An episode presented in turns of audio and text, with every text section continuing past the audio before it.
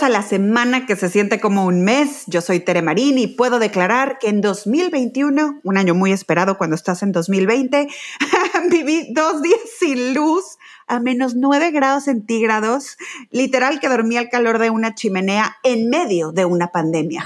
o sea que ya puedes decir que eso check. Check. Yo soy Lorena Marinical y dudé la verdad que este podcast pudiera llevarse a cabo. Oye, porque todo lo que usa este podcast de electricidad para el wifi, computadoras y micrófonos podría no estar funcionando el día de hoy. Así es. Así es que obviamente vamos a hablar del apagón y las cosas que suceden cuando hay un apagón.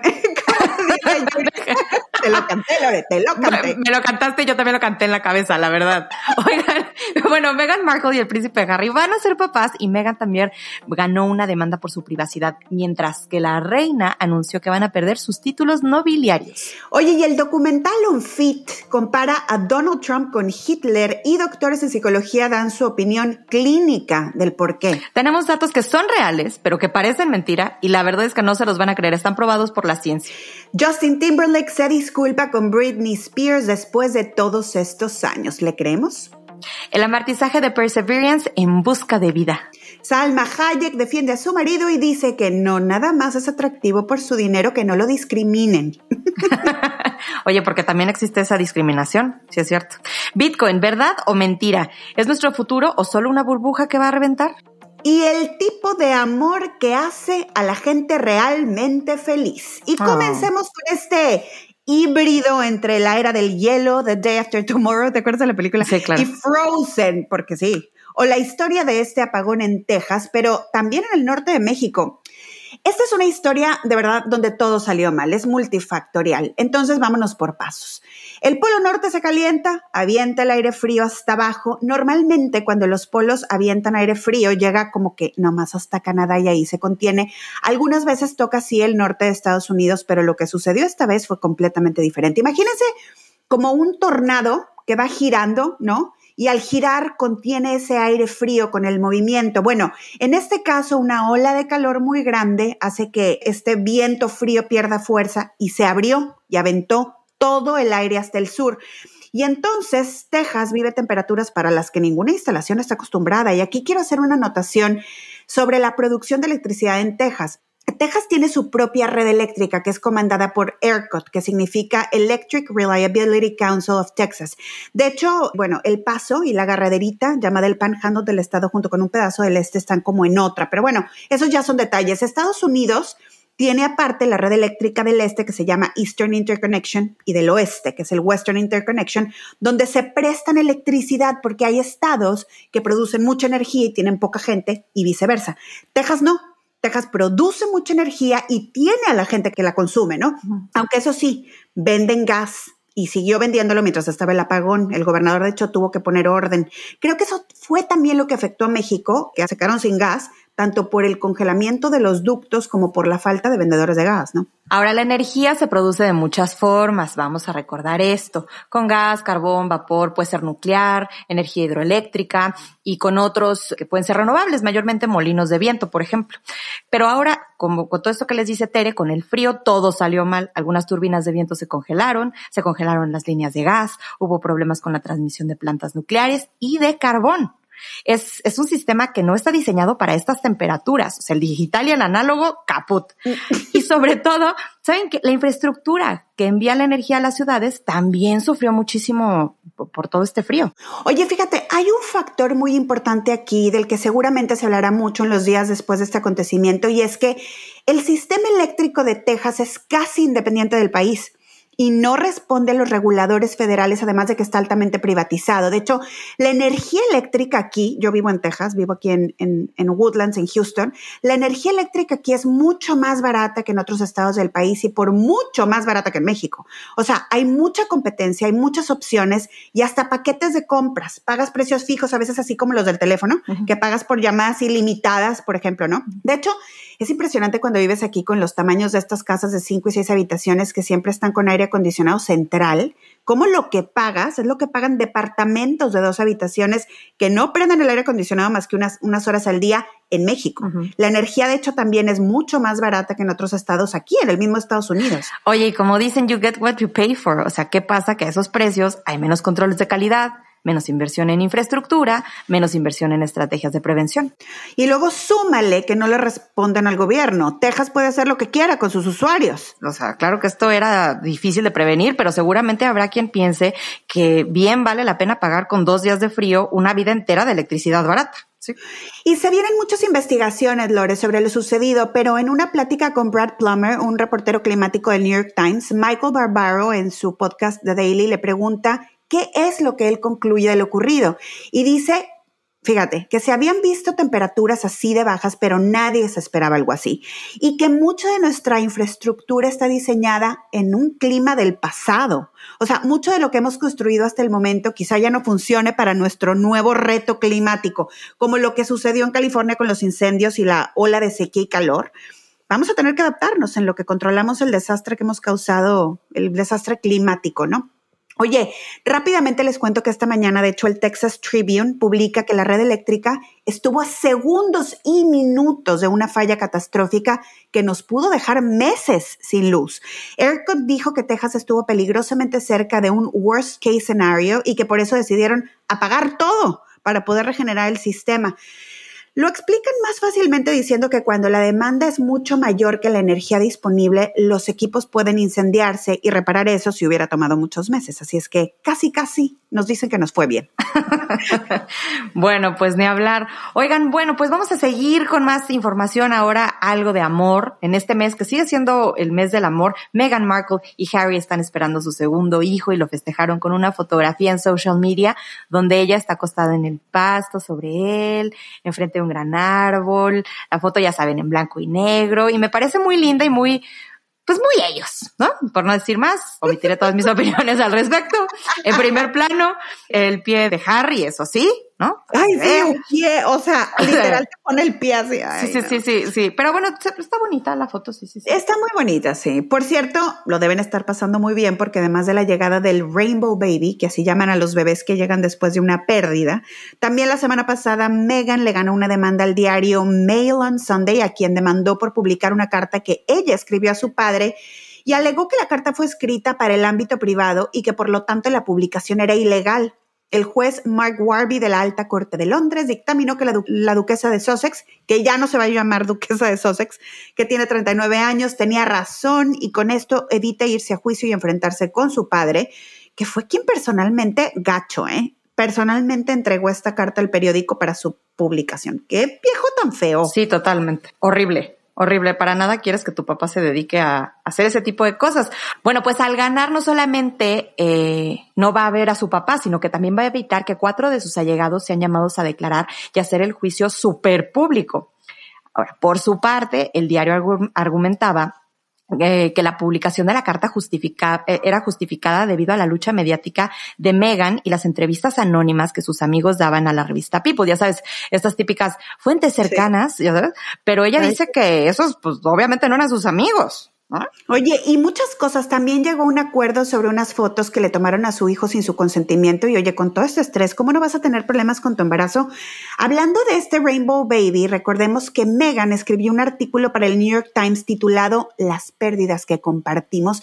Esto lo hizo el verano pasado, donde contó cómo se produjo la pérdida de este segundo embarazo de su segundo bebé en su casa de Los Ángeles y narra esa mañana, ¿no? desde que prepara desayuno y tal, hasta que llega a cargar a Archie a la cuna y luego ahí siente un calambre, se tira al piso, supo que algo no andaba bien. Una pena, ¿no? Y qué alegría que ese bebé viene bien.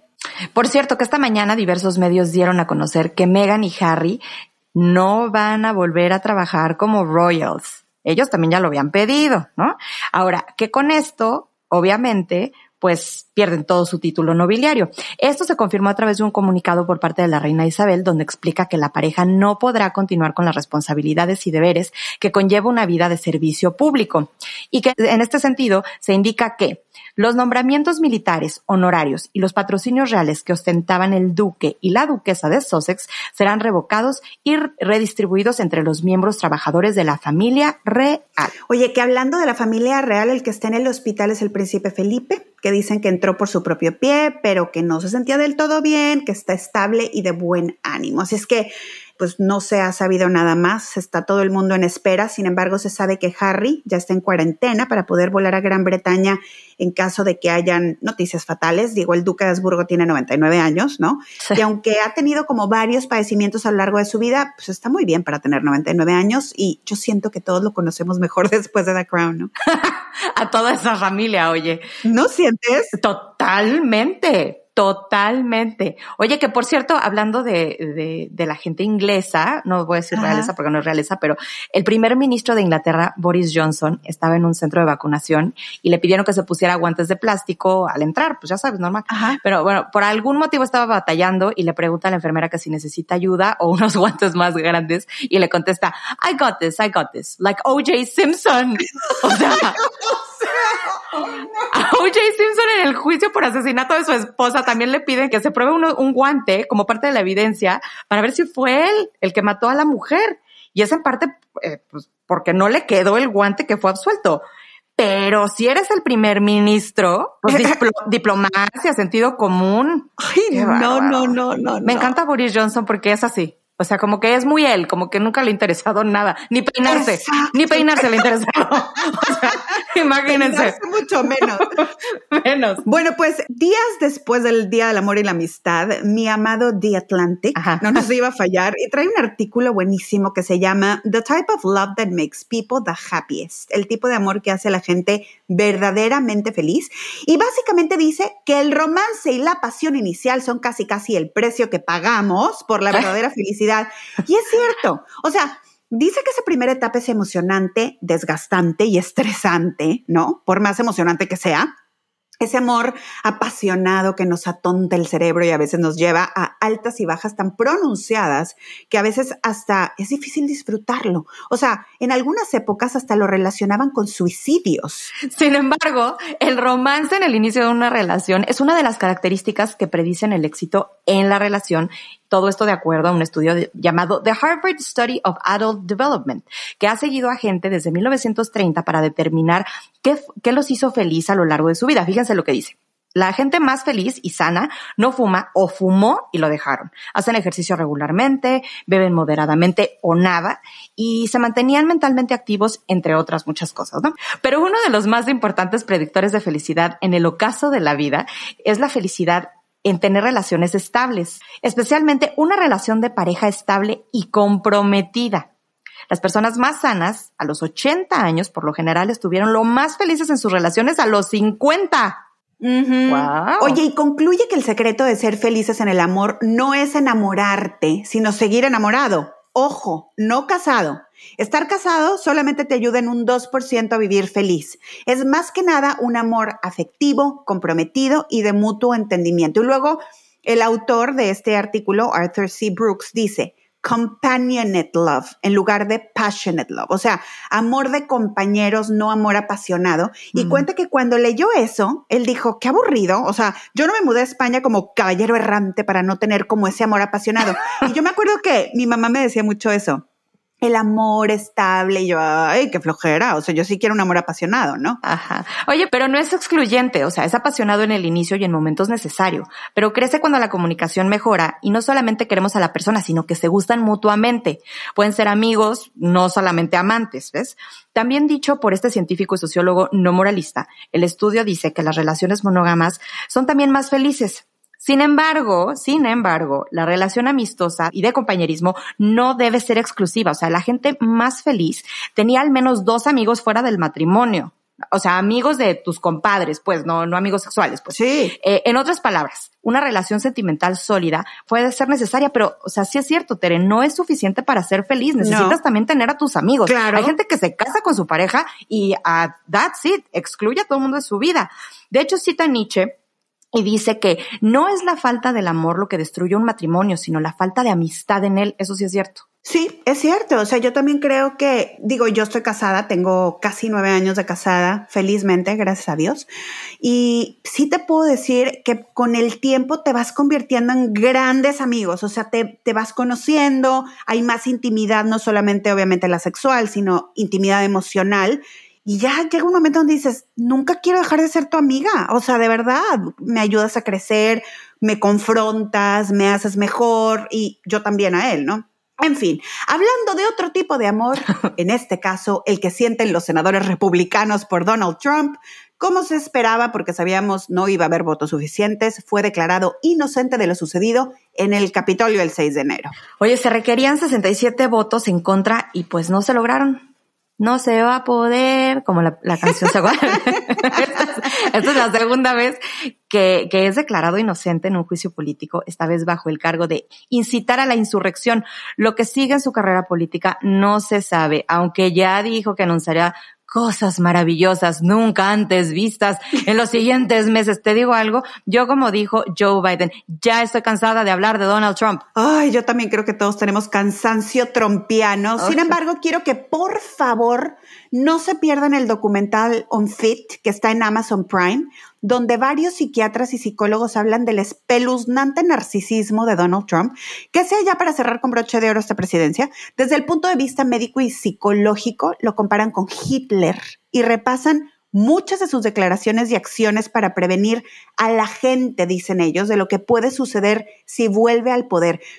Uno de los médicos dice que siente que es su responsabilidad advertir a la sociedad como cuando un terapeuta está obligado a prevenir a una posible víctima de su paciente. O sea, ellos cuando tienen un paciente diciendo quiero matar a mi esposa, inmediatamente tienen que prevenir a la víctima. Igual aquí dicen, sienten, deben de prevenir a todas las víctimas potenciales que podemos ser todos los que vivimos en Estados Unidos, especialmente los que somos inmigrantes, puesto que Trump siempre habló como, pues como de que los inmigrantes eran el enemigo, ¿no? Que es dicen ahí un vocabulario que usaba Hitler con los judíos. Está súper interesante y vale la pena el análisis que hacen de este hombre. Bueno, y aquí ya, adiós, caso cerrado, adiós, bye Felicia, ¿no? Bye Felicia. y bueno, vamos a uno eh, que sí sigue abierto, porque desesperados por encontrar pistas sobre un asesinato, un grupo de policías empezó su podcast, así como Terry y yo, que queríamos contarles nuestras noticias interesantes de la semana, que empezamos nuestro podcast, ellos empezaron su podcast. En mayo del 96, una mujer de 18 años, Victoria Rose Miller, fue encontrada muerta en Boynton Beach, Florida, y nunca dieron con el asesino. Después de años, se animaron a producir un podcast de seis partes llamado Rosebud, donde dan las pistas que tienen hasta el momento, con la idea de que el público les ayude a resolver el caso. Mm. Oye, no es mala idea, ¿eh? Y el, este podcast está contado como thriller con la intención pues de picar la curiosidad de la gente y generar pistas. Dicen que han recibido muchas llamadas y aunque no han encontrado al asesino, se dice que esa estrategia de hacer podcast de un caso está reemplazando al famoso póster del pasado de Se Busca, ¿no? En 2019, el Departamento de Policía de Nueva York también lanzó Breaking the Case con el caso de una niña de cuatro años que fue encontrada en una hielera. Ay, no. Y el chinita con estos casos, pero pues, no me parece mala idea, ¿eh? Fíjate que yo estaba leyendo que luego este tipo de ideas no es tan buena porque entonces como que le das hints al asesino de lo que la policía ya sabe y entonces ellos se pueden refugiar de otra manera y entonces es imposible que lo encuentren, ¿ves? Sí, es cierto. Por eso luego la policía es tan eh, celosa con los datos que, que comparte y tal, ¿no? Entonces, bueno, pues no sé. Razón. Ojalá que, ojalá que funcione, la verdad. Y a lo mejor también que los idoliza, ¿no? Como que los hace famosos y a lo mejor otra gente quiere lo mismo. Ay, no. Sí, sí, sí, a la gente, a la gente le gusta eso, desafortunadamente. Bueno, pues oye, vamos con la siguiente nota que la verdad estoy emocionada por ver lo que, lo que viene en el futuro a partir de esto. El robot bautizado como Perseverance de la NASA descendió el día de ayer en Marte con la gran misión de averiguar si existió o existe vida en el planeta rojo. Este rover analizará la posibilidad de convertir el dióxido de carbono, este gas que está muy presente en la atmósfera, que espero que todo el mundo conozca bien, en oxígeno para uso de, de seres humanos. O sea, ya no es una película, no, ya no. ya no es una película. Este rover dejó la Tierra hace casi siete meses, el 30 de julio de 2020 desde Florida. ¿Y por qué es tan especial este viaje? De hecho, mi hermano Rogelio, que le mando un beso, me escribió y me dice que no ya teníamos información de este planeta. Y es que el planeta rojo se ha convertido en la nueva gran obsesión de las agencias espaciales alrededor del mundo. En las últimas semanas, misiones de China, de los Emiratos Árabes y ahora de la NASA han logrado sus objetivos, ¿no? Pero esta es una misión diferente porque es la primera misión dedicada a la astrobiología, la búsqueda de vida actual o de vida antigua en otro mundo. La sonda anterior, que era el Curiosity fue en busca de conocer si existieron en Marte las condiciones para que se diera vida y la respuesta fue que sí. De hecho, el Perseverance amartizó, ya que no se aterrizó, ¿ok? En lo que fue hace miles de millones de años la desembocadura de un río que fluyó en Marte, en un cráter llamado Jezero, que mide 45 kilómetros de ancho. Es considerado un buen lugar, ya que si existió agua ahí, debe poder encontrar rastros de vida. Se cree que lo que se va a encontrar son microbios más que formas más desarrolladas. Pero bueno, mira, sorpresas nos da la vida. ¿Qué tal que te encuentras a una persona, bueno, no una persona, pues, alguien. ¿Qué onda con sus Mark Wahlberg. Mark Wahlberg. ¿quién, ¿De quién era la película? Ah, claro. No me acuerdo. Bueno, también hay una de Brad Pitt que también sucede en Marte, ¿no? Que van a una estación espacial. Sí, todo sucede en Marte. Todo sucede en Marte, sí. Oye, ahora sí se sabe que hay agua en Marte, ¿eh? está en forma de hielo y de hecho por la baja presión de la atmósfera es imposible encontrarla en forma líquida porque dicen que automáticamente se evapora. Lo que sabemos es que en el pasado no fue así y que corrió por ese río donde amartizaron ayer y significa muchas cosas, ¿no? Entre ellas que el agua es más común de lo que creíamos y pues que no somos la única vida que hay en el universo. A mí es que me da miedo pensar que Marte pudiera ser el futuro de nuestro planeta. No así de, después de cierto tiempo, rodó y rodó, se alejó del Sol y ahora no hay nada. Ay, no, no creo. No, ¿verdad? No, no, no. No, no, está bien, está, bien, está, bien, Yo creo que eventualmente se convertirá en como, ay, me voy a Houston a visitar a mi prima. Así de, ay, voy a Marte. Me voy a Marte a, ajá, sí, sí, sí. Que por cierto también van a llevar un dron y bueno, lo van a intentar volar en este planeta rojo. Me encanta decirle el planeta rojo. ¿no? Está muy bonito. Sí, qué bonito. Qué bonito. Pero luego va a ser, va a ser discriminatorio. También no le vas a poder decir. te creo, te creo, te creo. Sí, ya sí, sí, sabemos. ¿Por qué? Eh, ¿Por qué rojo? Ajá. Exacto, nomás el vecino. Exactamente. bueno, la cosa es que si esto se logra, si se logra volar el dron, muchas de las investigaciones serán mucho más sencillas en el futuro.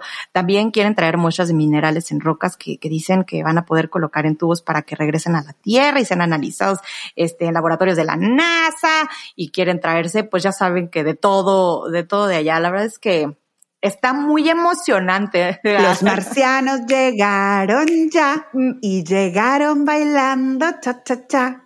Rica cha, rica cha. ya, ya, Tere, relaja. Las nuevas generaciones no saben qué es el cha cha cha, Tere. Te lo juro, te lo juro. Oye, hablando de viajes, hablemos de Bitcoin, que es otro tipo de viaje del futuro. Y fíjate que para hablar de Bitcoin tenemos que hablar de dinero primero, ¿no? Vamos a decir que el dinero representa un valor. Ese valor antiguamente era respaldado por oro, pero llegó un momento en que el banco dijo, yo voy a respaldar el dinero con mi palabra, ya no con oro. Esa transición, de hecho, del oro a la palabra del gobierno es larga de explicar, nos tomaría todo un programa, pero bueno, básicamente traer moneda de un país significa creer en la palabra de un gobierno y que todos creamos en él, ¿no? El dólar es fuerte porque el mundo confía en el gobierno de Estados Unidos. Ahora, cuando un gobierno controla el dinero, tiene mucho poder. Un banco además puede controlar cómo se mueve el dinero, si imprimen dinero de más. Y por supuesto, te pueden congelar una cuenta si quieren o desaparecer tu dinero en una devaluación. Ahora, la moneda hoy en día pues ya es digital. Los bancos ya conservan el dinero en una computadora centralizada. O sea, no es como que te compras una blusa, pagas 137 dólares con 48 centavos y un empleado del banco le corre a pagarle la tienda en cash, ¿no? Ah, el dinero entra a la computadora y al mes o al cierto tiempo se lo deposita a la tienda. Pero igual esta tienda en la que compraste tu blusa no va y saca el cash y lo pone abajo de un colchón. O sea, también el banco lo tiene en su computadora, en su cuenta digital. Pero eso sí, no podemos ver los libros con mayúsculos, o sea, los libros contables de un banco. No es como que le llamas a Chase o a Banamex y le dices, quiero saber si no tienes cuentas dobles o triples o inventadas. Si me das una cita, por favor, quiero saber si estás prestando mi dinero y cómo, y quiero saber qué transacciones estás haciendo, si estás imprimiendo dinero de más gobierno, ¿no? Exactamente, pero ¿qué tal que los libros son públicos? ¿Qué tal que son de todos nosotros sin necesidad del banco? Y que en cualquier momento del día puedo entrar y ver las transacciones que se están haciendo y sobre todo quién las hace. Así es, fíjate que en octubre de 2008 se publicó un documento online creado por un hombre que nadie sabe si existe, pero que firmó con el nombre de Satoshi Nakamoto explicando cómo crear una moneda digital o sea, explicando todo y las reglas, ¿no? Para que los libros fueran públicos. Muy picudo este señor, un talentazo, ¿no? En estos libros, los recipientes o las personas, que eso sí son anónimas o pseudoanónimas, o sea, nunca es tipo Lorena, le deposita Tere Lorena, tienes una dirección nada más, como un correo electrónico. Y digamos que se ve la transacción, pero no quién la hace, ¿no? Así es, la primera transacción en Bitcoin que se hizo en la historia fue en mayo del 2010, o sea, esto ya tiene mucho tiempo cuando un usuario llamado Laszlo compró dos pizzas a cambio de 10 mil bitcoins. Claro, imagínate, si yo soy el dueño de una pizzería, qué chistoso, ¿no? Regalar, mm. entre comillas, dos pizzas por entrarle a un juego y te ganas 10 mil bitcoins, que quizás no vale nada o quizás valen 10 mil dólares y pues yo perdí dos pizzas, pero ¿qué creen? Esas 10 mil valen hoy 100 millones de dólares. Ahora ya tienen ese equivalente en dólares. Qué impresión, ¿no?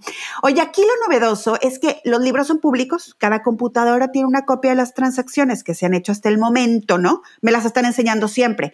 No tengo que hablar a Chase, nada más abro mi compu, también es en contra de hackers, porque si alguien quiere atacar la computadora de Chase, pues te roban tu dinero.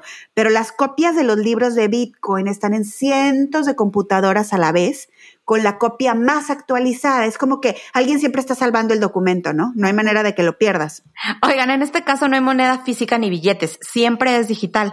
Cuando eres dueño de Bitcoin, de dinero en Bitcoin, significa que tienes acceso a una dirección para enviar o recibir dinero y puedes ver el famoso blockchain. El blockchain no es más que un libro de transacciones, lo que les decía Ted. se está actualizando a cada momento. Siempre se actualiza, exactamente. Nate Martin del canal 99 Bitcoins lo compara con los medios de comunicación. Anteriormente tenías que prender la tele en cierto canal para escuchar las noticias, buscabas los periódicos para enterarte de lo más nuevo y ellos controlaban las noticias, ¿no? Ahora con Internet la información es libre y es gratis y la puedes ver y accesar desde donde quieras.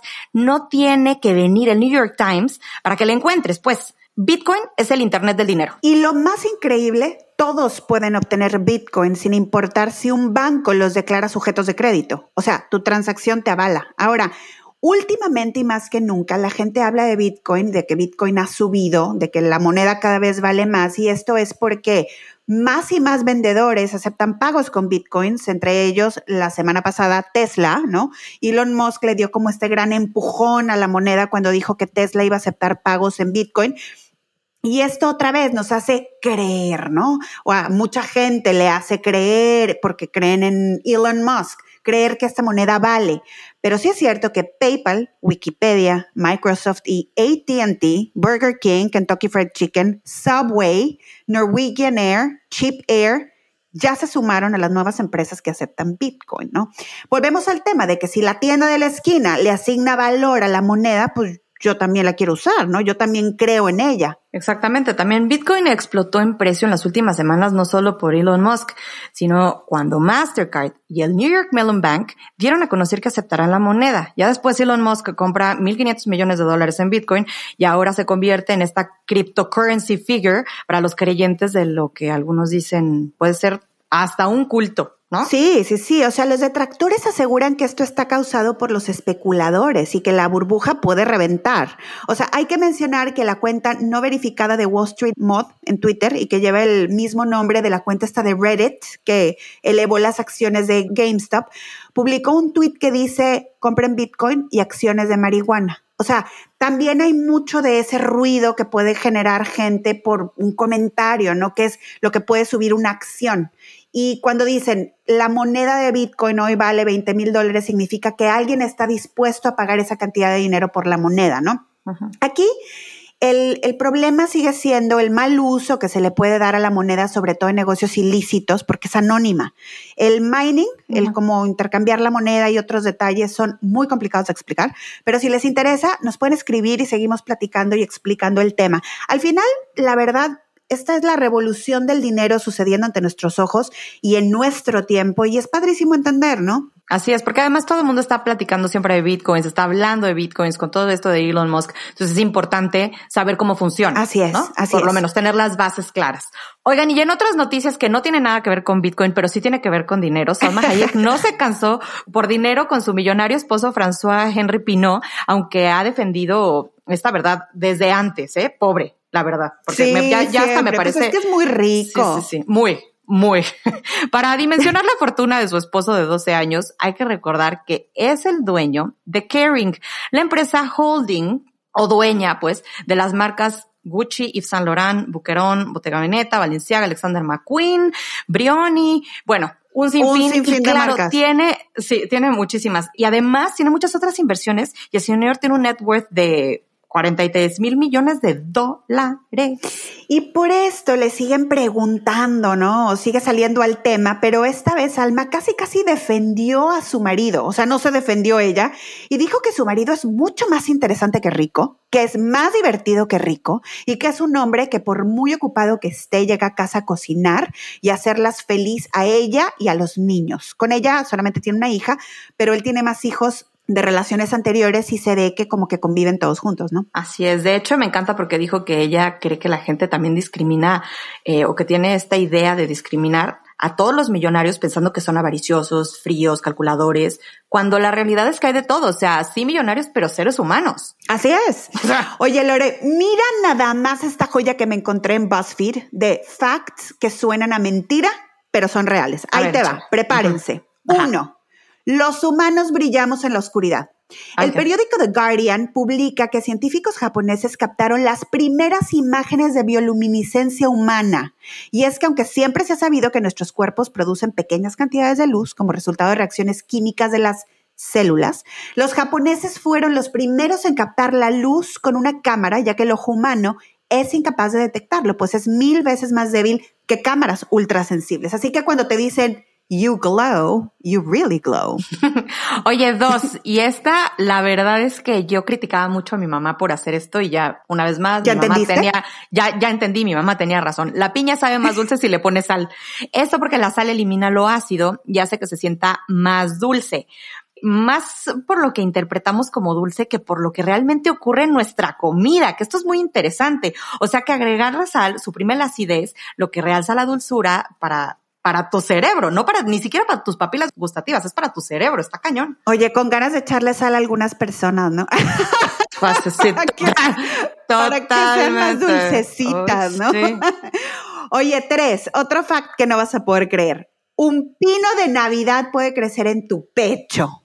Un paciente de 28 años, Artyom Sidorekin, inhaló la semilla de un pino que se sembró y creció en su pecho o sea, en sus pulmones.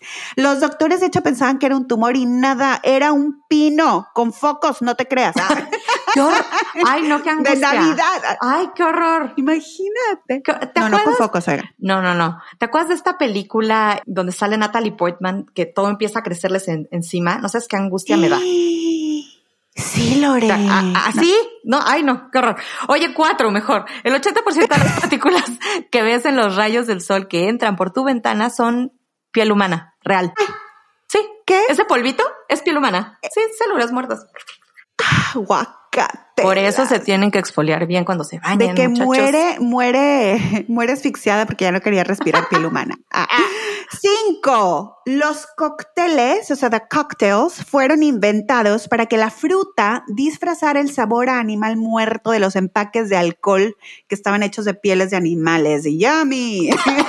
o sea, le echaban literal, porque sí, los whiskies y los vodkas y todo eso los almacenaban en piel de animal y sabían animal muerto. Entonces le tenían que echar frutita.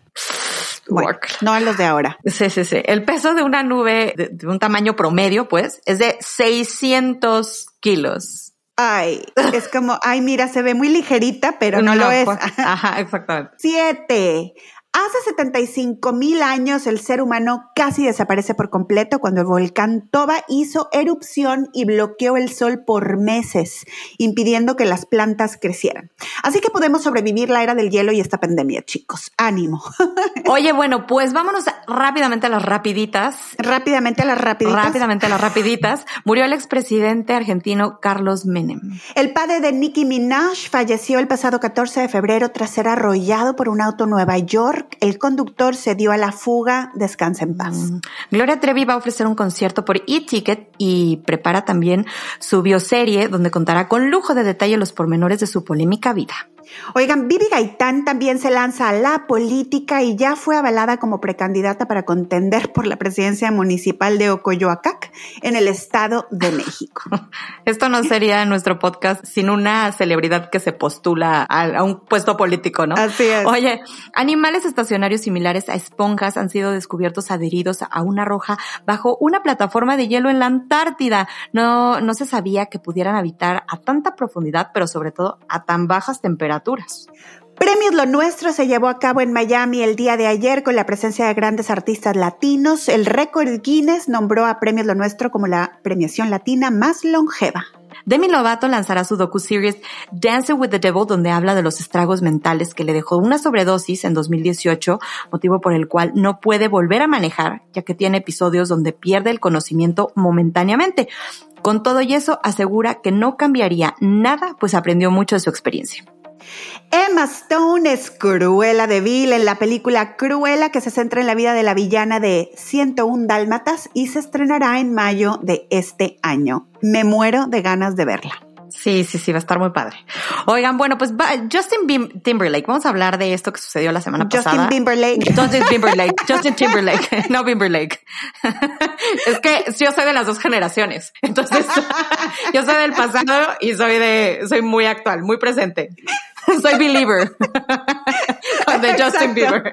Oye, Justin salió a dar una disculpa pública en todas sus plataformas sociales 15 años después del maltrato verbal a su exnovia Britney Spears y del episodio con Janet Jackson donde él le arrebata el bra en el escenario del, del medio tiempo de Super Bowl y lo hace todos estos años después debido al reciente escrutinio que ha recibido después del documental Framing Britney, donde claramente se puede ver lo patán, porque esa es la palabra. Sí. o sea, lo patán que se portó en ese entonces con ella, al decir en un programa de radio que se había tenido relaciones, relaciones sexuales con ella y donde nos recuerdan también del video donde cuenta la historia de una supuesta infidelidad por parte de Britney. O sea, es que... Sí, sí, o sea, era, no sé, mucho comentario de esto, pero entre otras cosas dice que ha visto los mensajes y comentarios y que está profundamente apenado por los momentos en su vida en que ha contribuido al problema, cuando ha hablado cuando no debía y cuando no dijo lo que era correcto, que entiende que él y otros beneficiarios de su entorno que celebraban la misoginia y racismo y que quiere pedir una disculpa específica tanto a Britney Spears como a Janet Jackson. Aseguró que no solo pide una disculpa por los ataques que ha recibido, sino porque quiere ser parte de la conversación y crecer con esta conversación y más cosas por el estilo, no es largo. Exactamente, él también sigue hablando un poco del mundo de la música, que, pues, que tiene fallas, que privilegian a, a, los hombres y que debido a su ignorancia entonces no reconocía lo que estaba pasando, pero que nunca más quiere beneficiarse de la caída de otros. Yo sí le creo, fíjate, me pareció muy apropiado el mensaje y como muy sentido. Además, yo sí creo que la gente cambia que te cambia la vida, que, o sea, que te cambia la vida con las cosas que van sucediendo, con la edad, con tener hijos, con ver las cosas desde una perspectiva distinta y desde un lugar distinto. Yo siento que como que también uno va reconociendo las fallas de la sociedad y el entorno en el que creciste y del que te beneficiaste. De hecho, hay un libro que se llama Why They Do It, que habla de fraudes hechos por hombres financieros en el mundo y a mí me, me encantó ese libro, pero mucho del hilo conductor es que cometen fraudes porque pueden, porque no hay legislación. Yo sí creo mucho en eso, en poner controles, en no permitir que la sociedad haga que ciertas cosas estén bien o que las pasen, que sean pasables.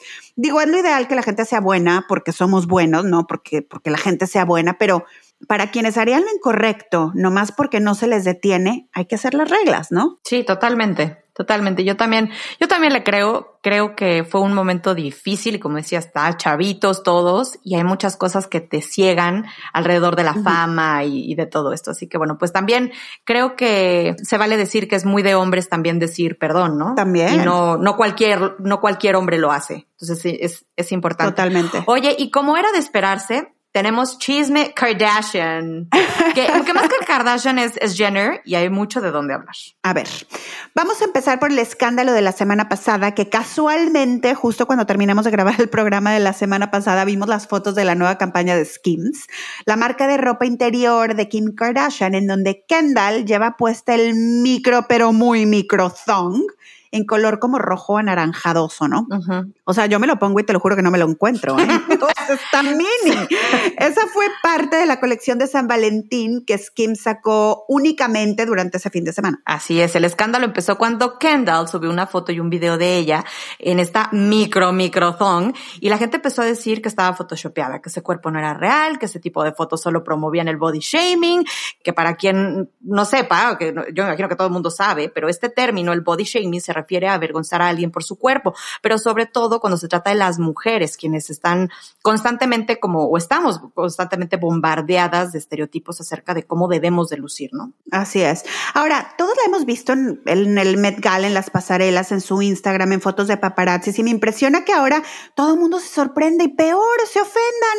O sea, ¿Por qué nos ofendemos cuando le vemos el cuerpo power? O sea, además recordemos que ella es una modelo. Su trabajo es trabajar su cuerpo para verse espectacular y encima de todo, en las fotos que compartieron ese día, pues sabemos que están muy maquilladas, que están producidas, que están hechas para ese photoshooting, ¿no? Pues sí, claro, exactamente. Para el shooting. Sí, sí, para el photoshooting, sí, sí, sí, sí, sí, exactamente, porque además, a ver, no es lo mismo que te tomes una foto en la mañana a que te tomes una foto cuando estás a punto de salir al antro, bueno, ya no hay antros, pues, pero cuando te vas a una fiesta, cuando vas a una boda, a mí lo que me sorprende es cómo la gente se incomoda cuando les ve algo bien. Así es. O sea, no pudieron decir, ay, qué bonito y ya. No, tenían que echársela encima. Y peor te la cuento que hace unos días presentó su tequila 818, 8, eh, no, no, sé cómo se pronuncia, pero yo lo estoy pronunciando como, ajá, yo lo estoy pronunciando como coche, como Ferrari, ¿no? 818, eh, el cual el cual produjo desde el anonimato. Ella cuenta que lo creó a partir de una serie de catas a ciegas y que tardó cuatro años en poder llegar al sabor que realmente quería. O sea,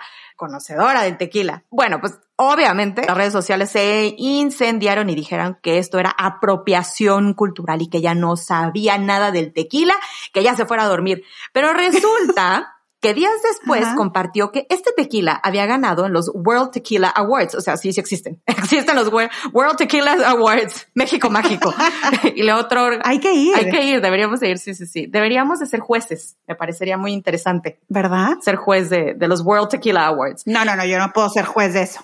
yo no le sé para nada. O sea, a mí de verdad el tequila se me hace súper fuerte, Lore. A ti que te encanta, pero. Ah. me gusta más el mezcal. Yo sí soy súper mezcalera, la verdad. Es lo único que tomo. No, y a mí sí me gusta el tequila pero tienen que ser así muy reposados. Ajá, muy, muy reposados, ¿no? Bueno, el, el punto es que igual le puedes probar este, porque fíjate, le otorgaron el primer premio a la categoría de mejores reposados de 2020 y ganó el premio de bronce en la categoría de añejos.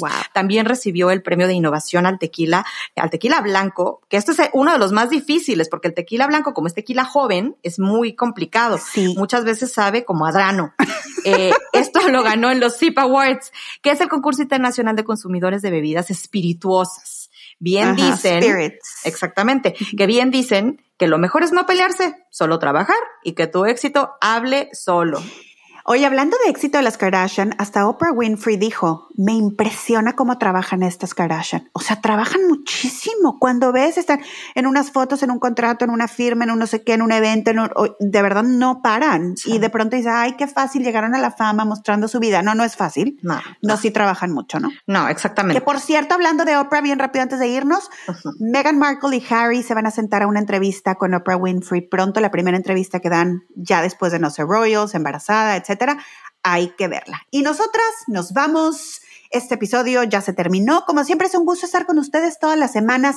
La semana que entra la lucha de Facebook en Australia, en Australia. y si lo piden, platicamos del mining de Bitcoin y claro, mucho más. Recuerden seguirnos en nuestras redes sociales como arroba te vas a ir así, arroba loremic y arroba teremarín en Instagram. Así que bye bye.